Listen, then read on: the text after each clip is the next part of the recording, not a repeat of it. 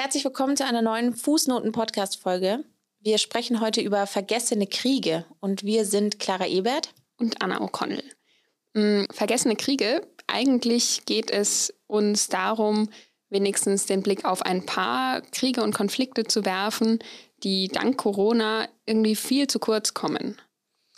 Ja, wir haben uns in unserer Politiksetzung, die einmal die Woche stattfindet, ähm, zusammengesetzt und haben ein bisschen Themensuche betrieben und da ist uns eben aufgefallen, ganz viele Themen werden auch von uns äh, schon lange nicht mehr angesprochen, sind aber extrem wichtig.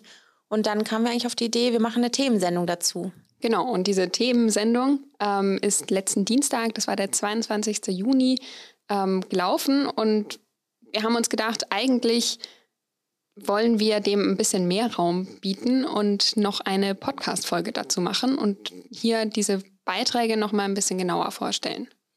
Ja, und ganz wichtig ist uns auch, bevor wir jetzt gleich in die Sendung oder die Podcast-Folge reinstarten, äh, nochmal dazu zu sagen, also es geht um Gewalt, es geht um sexuellen Missbrauch, es geht um Flucht und es geht einfach um Krieg. Wenn ihr euch mit den Themen nicht wohlfühlt, nehmt euch jemanden dazu, hört es euch zu zweit an, zu dritt oder ja, als ganze Gruppe. Wir freuen uns natürlich. Aber wenn die Themen schwierig für euch sind, auch gar kein Problem, überspringt einfach die Folge und hört nächste Woche wieder rein. Ja. Ein Ende des Kriegs ist nicht in Sicht. Zuletzt verschärften sich die Spannungen wieder. Hilfsorganisationen sprechen von der schlimmsten humanitären Krise der Welt. Keine Aussicht auf ein Ende der Gewalt. Die, die bisher überlebt haben, kämpfen weiter ums Überleben. Vergessene Kriege. Was ist, wenn Krieg ist und keiner schaut hin? Als erstes wollen wir gleich mit der Frage starten, warum die Mission MINUSMA in Mali als der gefährlichste UN-Einsatz bezeichnet wird. Und das ist gleichzeitig auch ein ziemlich aktuelles Thema, ähm, weil ich glaube, es hat jetzt jeder mitgekriegt, dass vorgestern am Freitag ähm, ein Anschlag verübt worden ist auf eine Patrouille deutscher UN-Soldaten, bei denen es mehrere Verletzte gab, drei davon sogar schwer. Und ich finde, das zeigt einfach, wie gefährlich dieser Einsatz wirklich ist ähm, und bringt das nochmal irgendwie in unser Bewusstsein zurück, ähm, dass da irgendwie Soldaten ihr Leben riskieren. Ja, und vielleicht noch kurz zur allgemeinen Information. Also die Bundeswehr ist seit 2013 im Einsatz in Mali und Mitte Mai diesen Jahres ähm, hat der Bundestag jetzt auch das Mandat verlängert. Mhm, aber nur fünf Tage nachdem dieser Entschluss gefasst worden ist, kam es tatsächlich zum Putsch in Mali. Und was das wiederum bedeutet, das hat Christina Böltel mal genauer untersucht. Nur wenige Stunden nach einer Neuformierung des Parlaments in Mali werden der Chef der Übergangsregierung und der Präsident vom Militär zum Rücktritt gezwungen. Die Macht übernimmt Vizepräsident Goita, der schon den letzten Putsch im August 2020 angeführt hat. Auf internationalen Druck hin wurden eine Übergangsregierung gebildet und Wahlen für 2022 angekündigt. Nach dem Putsch diesen April haben internationale Kräfte das Land aufgefordert, diesen Wahltermin unbedingt einzuhalten. Matthias Basedau, Direktor des Giga-Instituts für Afrikastudien in Hamburg, hält das zwar für realistisch, sieht aber das eigentliche Problem woanders. Es ist vielleicht auch nicht immer richtig, die Wahlen schnell abzuhalten, sondern erst vielleicht die Voraussetzungen dafür zu schaffen, dass die auch ordentlich ablaufen. Wichtig ist natürlich kurzfristig, dass einige Teile des Landes befriedet werden, nicht nur in Bezug auf die Dschihadisten. Es gibt ja auch häufig sehr blutige Auseinandersetzungen zwischen ethnischen Gruppen. Also diese Dinge müssten gestoppt werden, denn unter den gewaltsamen Bedingungen lassen sich Wahlen ja nicht ohne weiteres abhalten halten. Auch Wahlfälschungen und Stimmenkauf sind in Mali, wo ein Großteil der Bevölkerung in Armut lebt, keine Seltenheit. Um zumindest die Sicherheitslage im Land zu verbessern, sind seit langem viele internationale Truppen in Mali stationiert. Sie sollen die Dschihadisten bekämpfen, die den Norden des Landes unter ihrer Kontrolle haben, und helfen, das malische Militär auszubilden. Die Bundesregierung verfolgt mit dem Einsatz aber auch eigene Interessen, wie Matthias Basedau erklärt. Das erste Interesse ist das Bündnis mit Frankreich. Und ähnlich in Afghanistan waren deutsche Truppen ja auch deswegen aktiv, um die Bündnistreue zu symbolisieren. Der zweite Grund ist Migration. Die Sahelroute gilt ja durchaus als so eine Transitroute für Migranten. Und ein gescheiterter Staat, der Mali ja fast schon ist, ist natürlich für die Eindämmung der Migration ein großes Problem. Ein gescheiterter Staat. Das mag hart klingen, aber die Probleme in Mali sind weitreichend. Die Regierung hat noch nie die Kontrolle über das ganze Land gehabt. Die Infrastruktur ist so schlecht ausgebaut, dass es selbst in der Hauptstadt regelmäßig zu Stromausfällen kommt. Und auch der Zugang zu Trinkwasser und Sanitäranlagen ist begrenzt. Dazu kommt, dass nur 10 bis 15 Prozent der Bevölkerung die offizielle Amtssprache Französisch überhaupt verstehen. Das Scheitern des Staates in Mali sieht Thomas Schiller, Leiter des Regionalprogrammes Sahel der Konrad-Adenauer-Stiftung,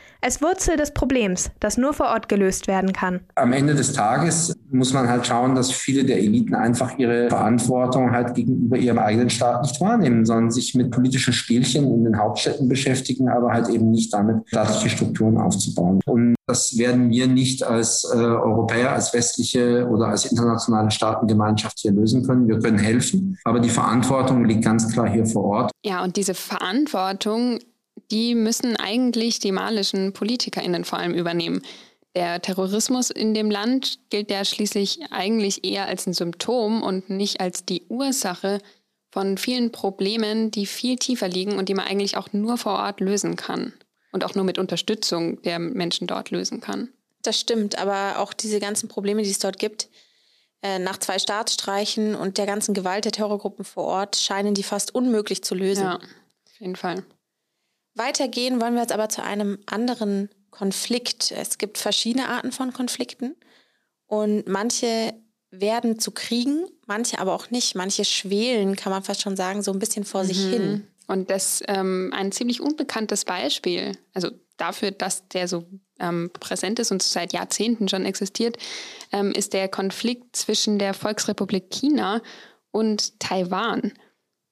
Da gibt es nämlich eigentlich wirklich, wie gesagt, seit Jahrzehnten Streit ähm, über den Status der Insel Taiwan. Und ähm, bis jetzt hat es aber eigentlich noch keinen Krieg gegeben. Ja.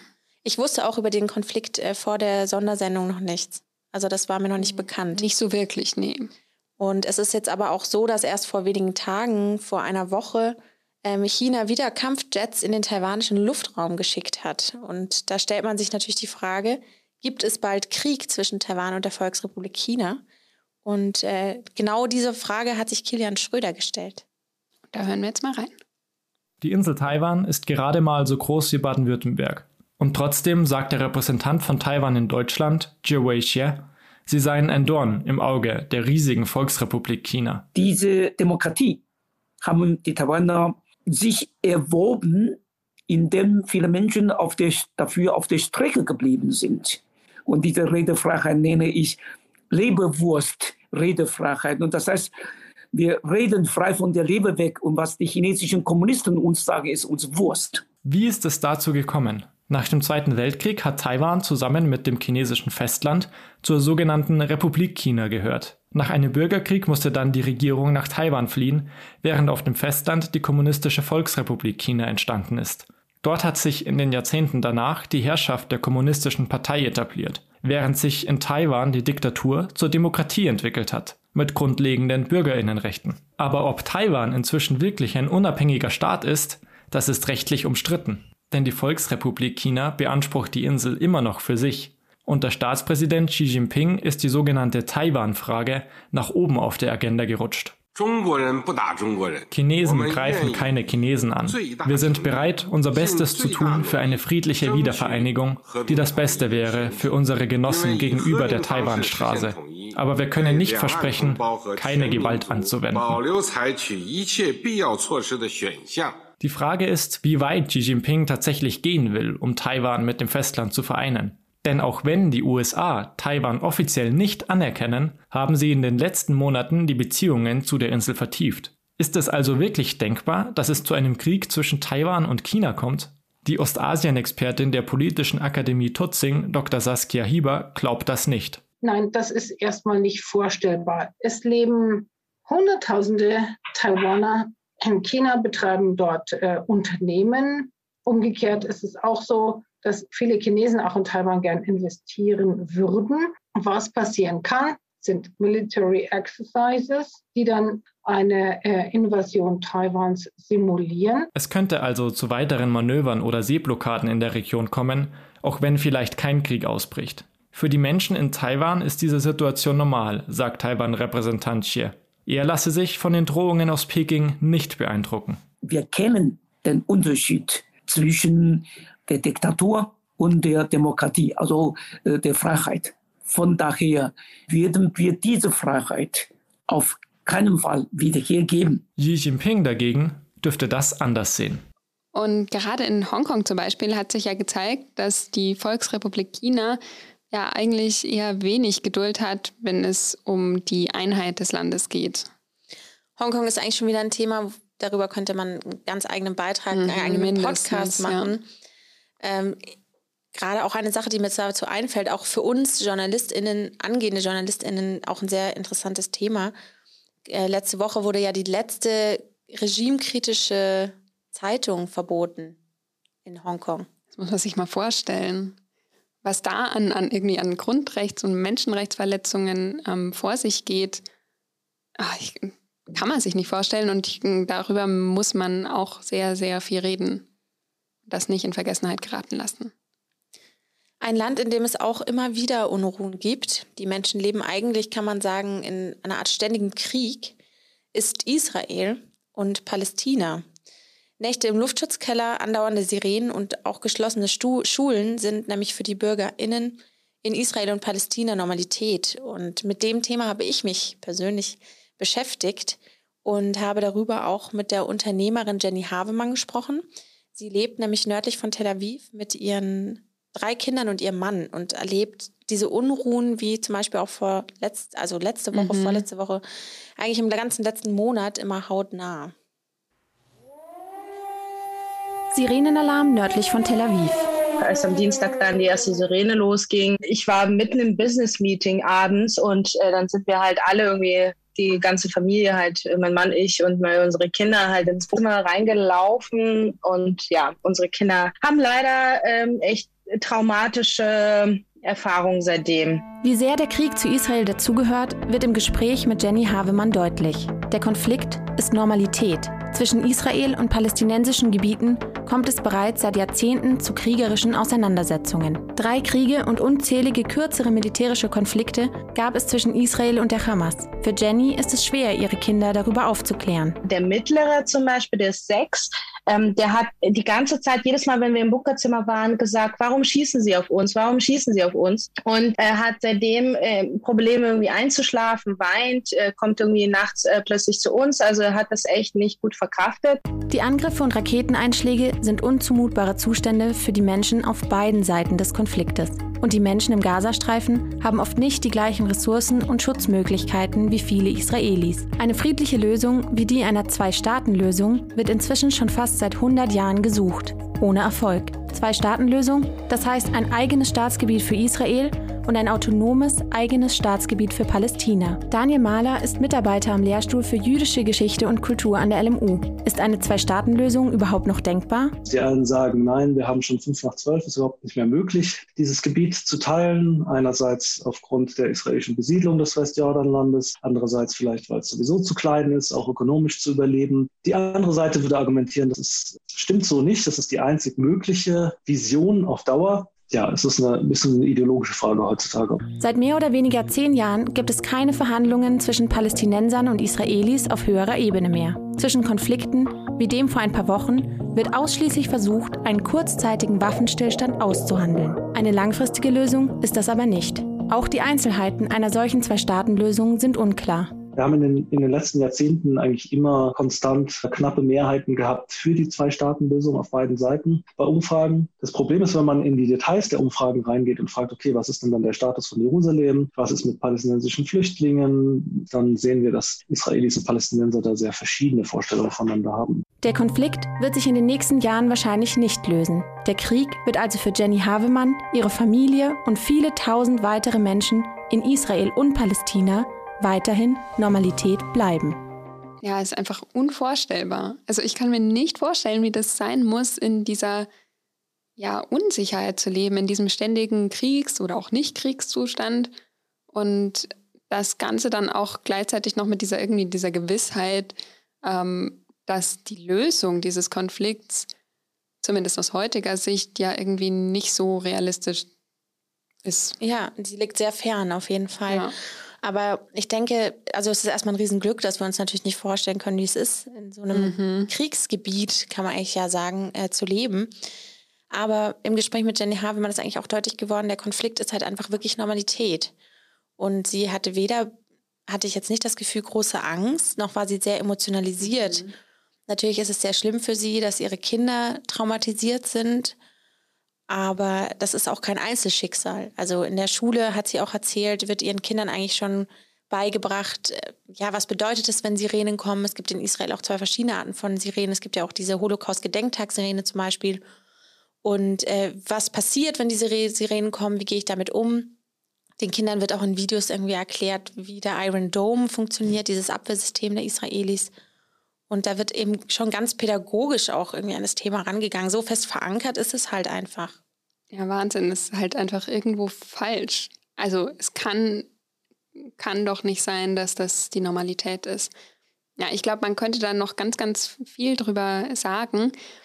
Wir müssen aber auch ähm, ja noch andere Themen ansprechen oder haben uns es zum Ziel gesetzt zumindest.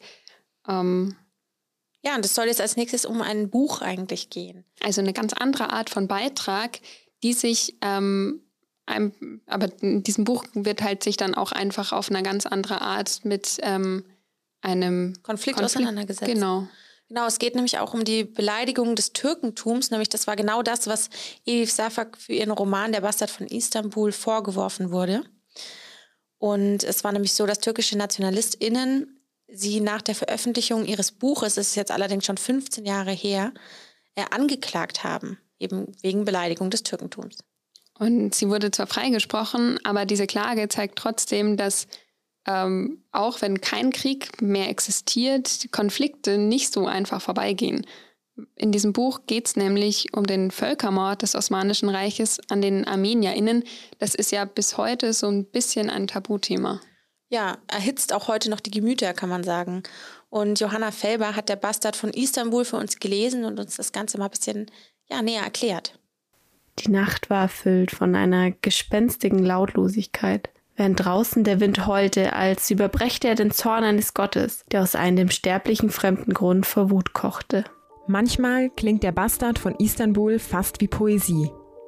Elif Shafak schreibt mitreißend und voller Gefühl über ein Ereignis, über das auch nach über 100 Jahren noch hitzige Diskussionen geführt werden. Der Genozid des Osmanischen Reichs an den Armenierinnen während des Ersten Weltkriegs.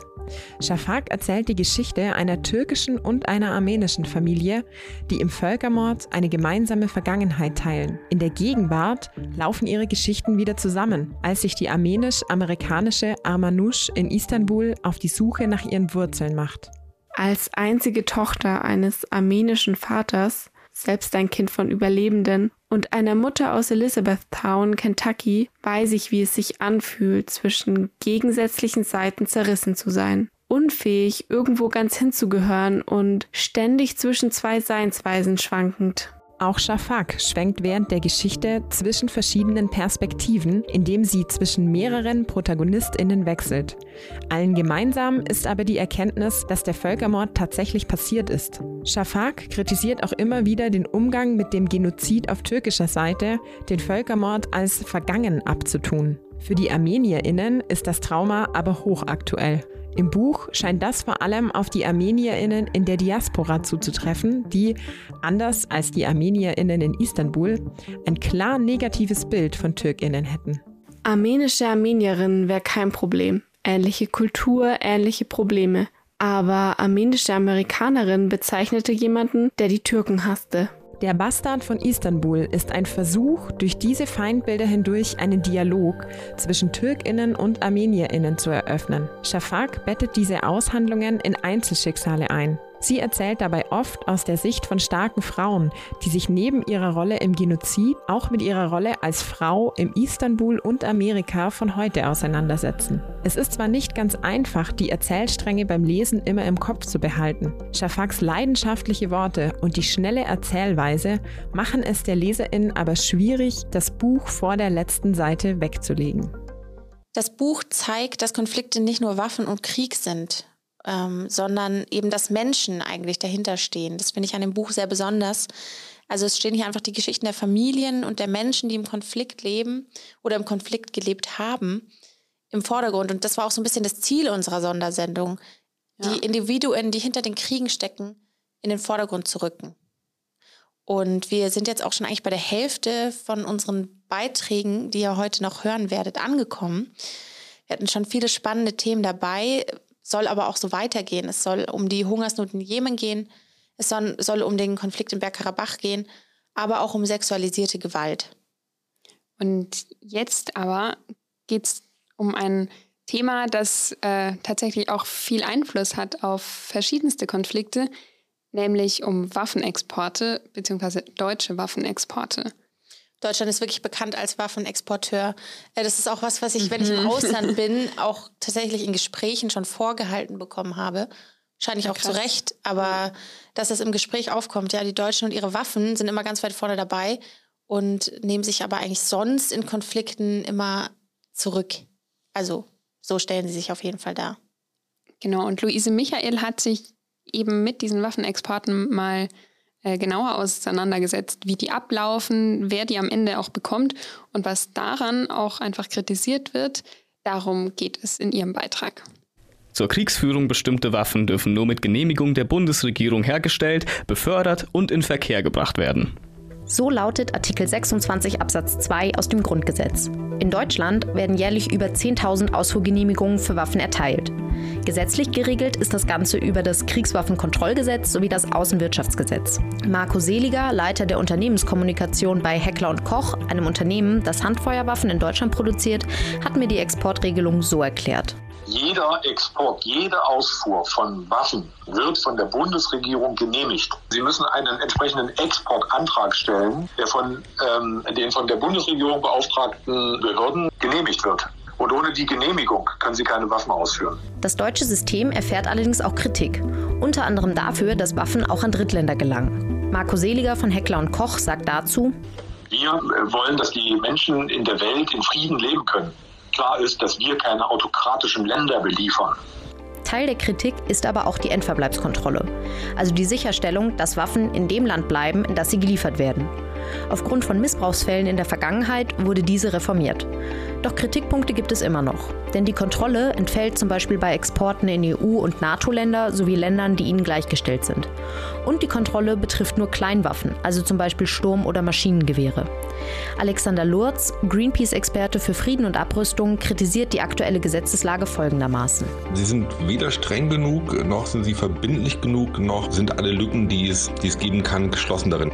Die Endverbleibskontrolle hat jahrelang nur auf dem Papier existiert. Und jetzt kontrolliert man den Endverbleib von sogenannten Kleinwaffen. Das heißt, Mitarbeiter des Bundesamts für Außenwirtschaft, die fahren dann in diese Länder und gucken, ob die gelieferten Waffen noch dort sind. Aber das ist nur ein kleiner Ausschnitt von den Rüstungsgütern, die man insgesamt exportiert.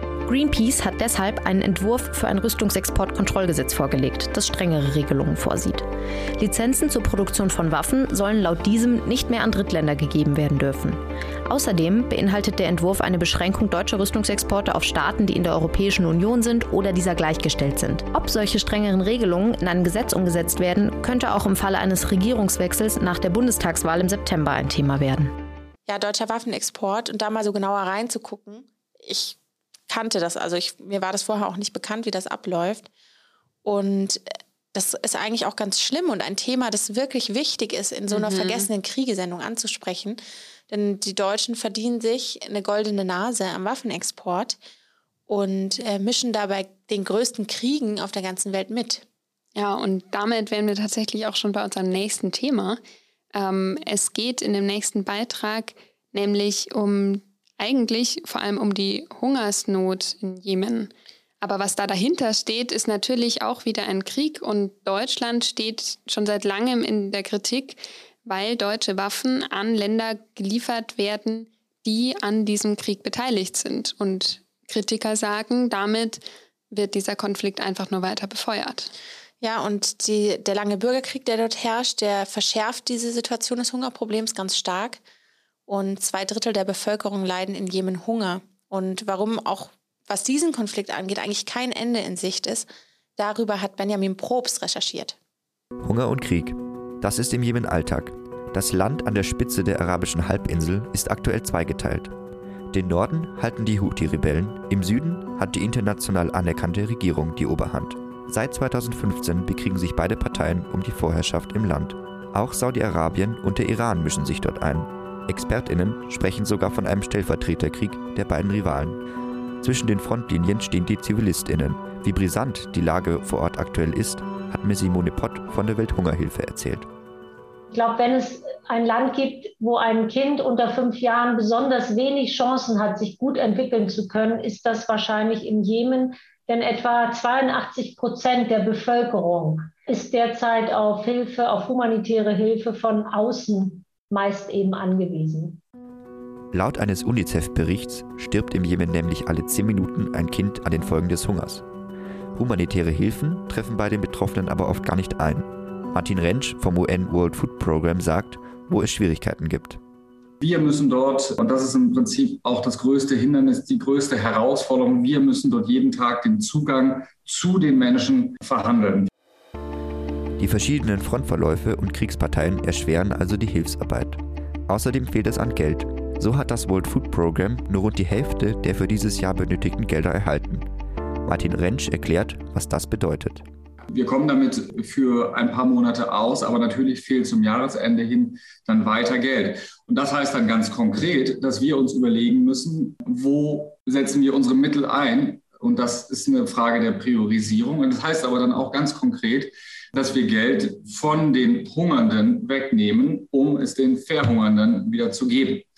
Ein Ende des komplizierten Konflikts scheint derzeit nicht in Sicht. Wie die Bundesregierung sich im Jemen-Konflikt verhält, konnten wir leider nicht erfahren. Eine entsprechende Anfrage an das Auswärtige Amt blieb unbeantwortet.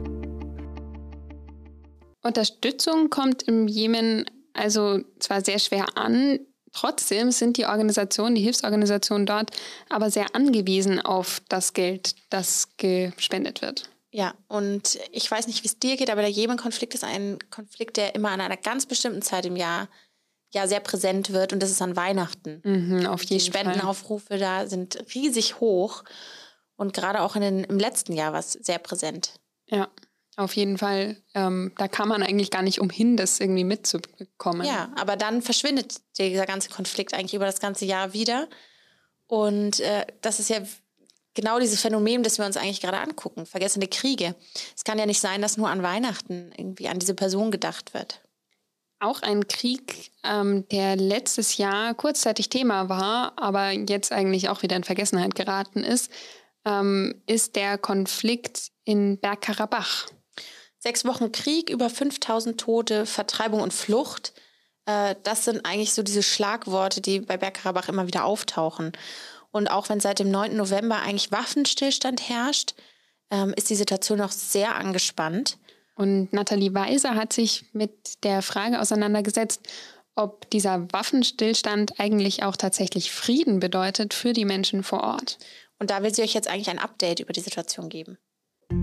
Es herrscht Krieg in den Bergen zwischen Armenien und Aserbaidschan. Gekämpft wird um die vorwiegend von ArmenierInnen bewohnte Region Bergkarabach, die seit 1923 aber offiziell zu Aserbaidschan gehört. Bis heute stehen sich Aserbaidschan und Bergkarabachs Schutzmacht Armenien auch immer wieder bewaffnet gegenüber. Zuletzt im Herbst 2020, als Gefechte an der Grenze zu einem Krieg eskaliert sind. Im Moment gibt es zwar wieder ein Waffenstillstandsabkommen, aber der Kaukasus-Experte Dr. Bezine Libanize weiß, dass der Konflikt noch lange nicht vorbei ist. Die Situation insgesamt in und um Nagorno-Karabach ist bis heute sehr angespannt. Es gibt immer noch oft Probleme mit, mit Grenzsicherheit die armenischen und aserbaidschanischen Soldaten stehen oft zu nah zueinander und es kommt immer, immer wieder zu Zwischenfällen in äh, Grenzgebiete.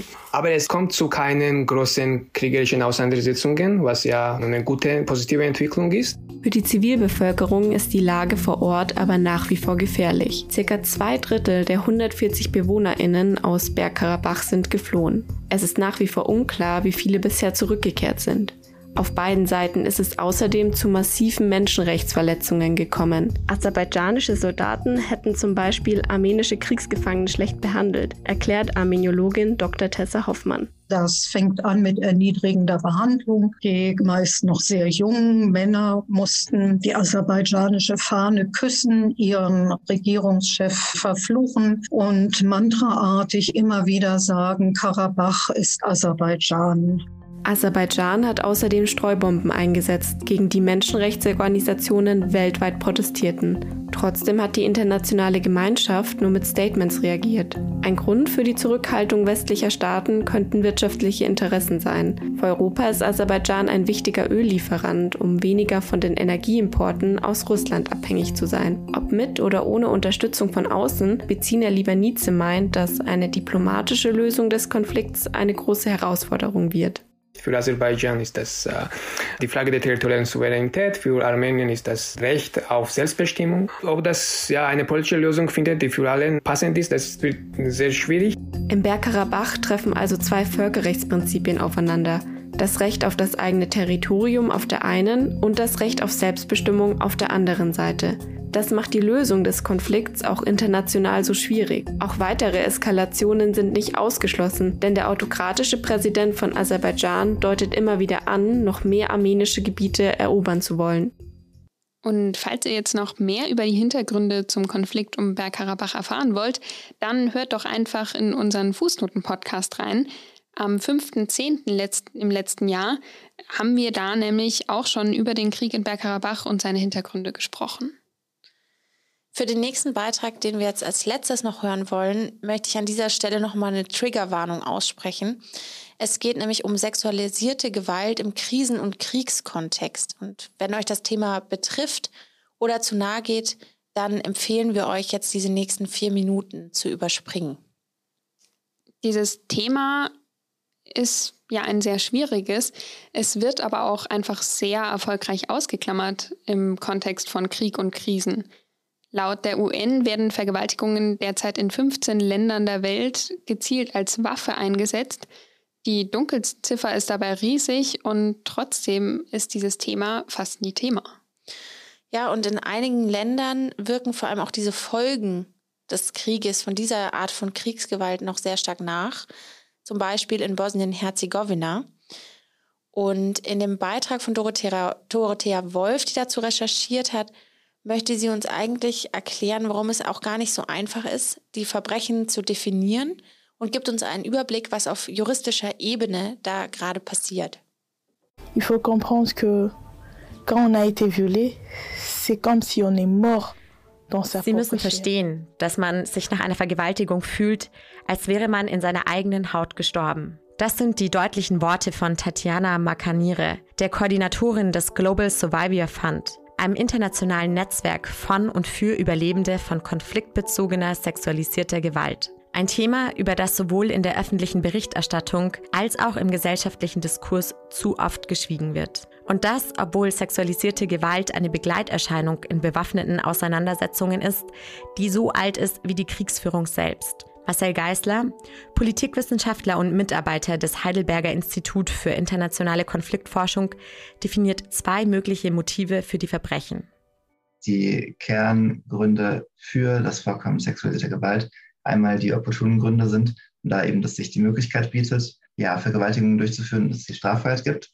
Der andere Punkt sind die strategischen Gründe, dass es eben als Kriegsstrategie oder Konfliktstrategie genutzt wird, ob Vergewaltigungen tatsächlich systematisch als Kriegsstrategie herhalten, ist umstritten, da es kaum messbar zu machen ist. Thomas Elbert, Professor für klinische Psychologie und Neuropsychologie der Universität Konstanz, geht in diesem Zusammenhang weniger von strategischen Motiven aus. Vielmehr geht es um das allgemeine Klima von Rechtlosigkeit und herabgesetzten moralischen Schwellen in Krisengebieten.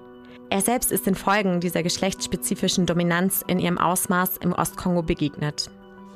Ich erinnere mich, als äh, ein Chirurg äh, zu uns in die Besprechung kam, Tränen überströmt und sagte, jetzt ist die dritte fünfjährige Mädchen, das er hier zusammenflicken muss, er kann nicht mehr. Äh, er ist äh, vollständig fertig. Und ähm, äh, da kann mir keiner irgendwo sagen, dass diese Mädchen werden da misshandelt, vergewaltigt, geschunden als Weapon of War. Gemeinsam mit der Organisation Vivo International behandelt er Überlebende sexualisierter Gewalt und unterstützt bei der Ausbildung von klinisch-therapeutischem Personal vor Ort. Zunehmende Beachtung findet das Thema auch im internationalen Strafrecht. Denn abgesehen von den medizinischen, traumatologischen Folgen für das Individuum braucht es im Kampf gegen sexualisierte Gewalt ein internationales Gericht, das diese Form von Gewalt in allen Dimensionen anerkennt und mitdenkt. Susanne Abuel-Dahab forscht aktuell an der Uni Göttingen zu sexualisierter und geschlechtsspezifischer Gewalt im Völkerstrafrecht und fasst den Status quo so zusammen.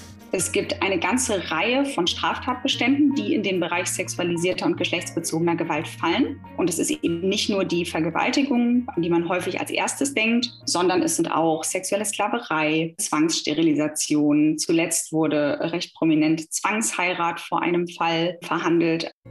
Im Grunde, so Abu Eldab, ist es eine der progressivsten Statute, die es im internationalen Kontext gibt. Woran es fehlt, ist die praktische Umsetzung. Doch auch hier bewegt sich einiges.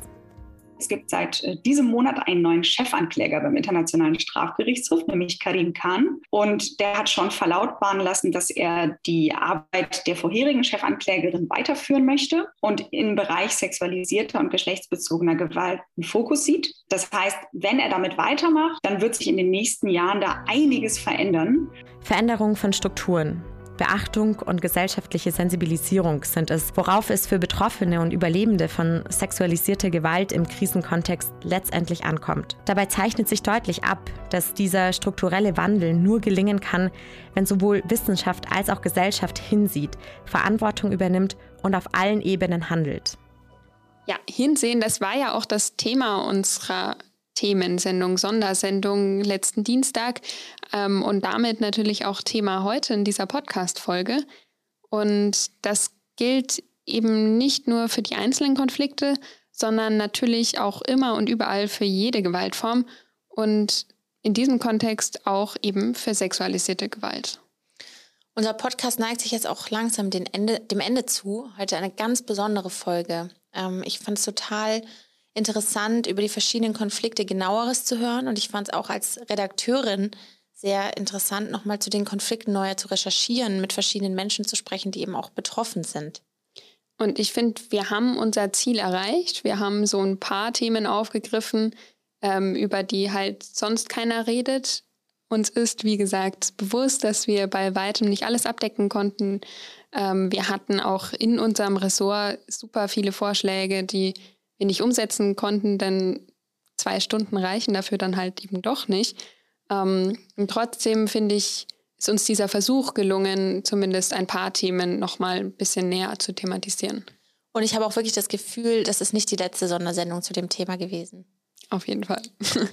Und bevor wir jetzt, ja. ja. bevor wir jetzt abschließen, möchten wir uns auch noch bei allen Beteiligten bedanken. Es waren wirklich diese Folge so viele daran beteiligt, was ich auch besonders schön finde.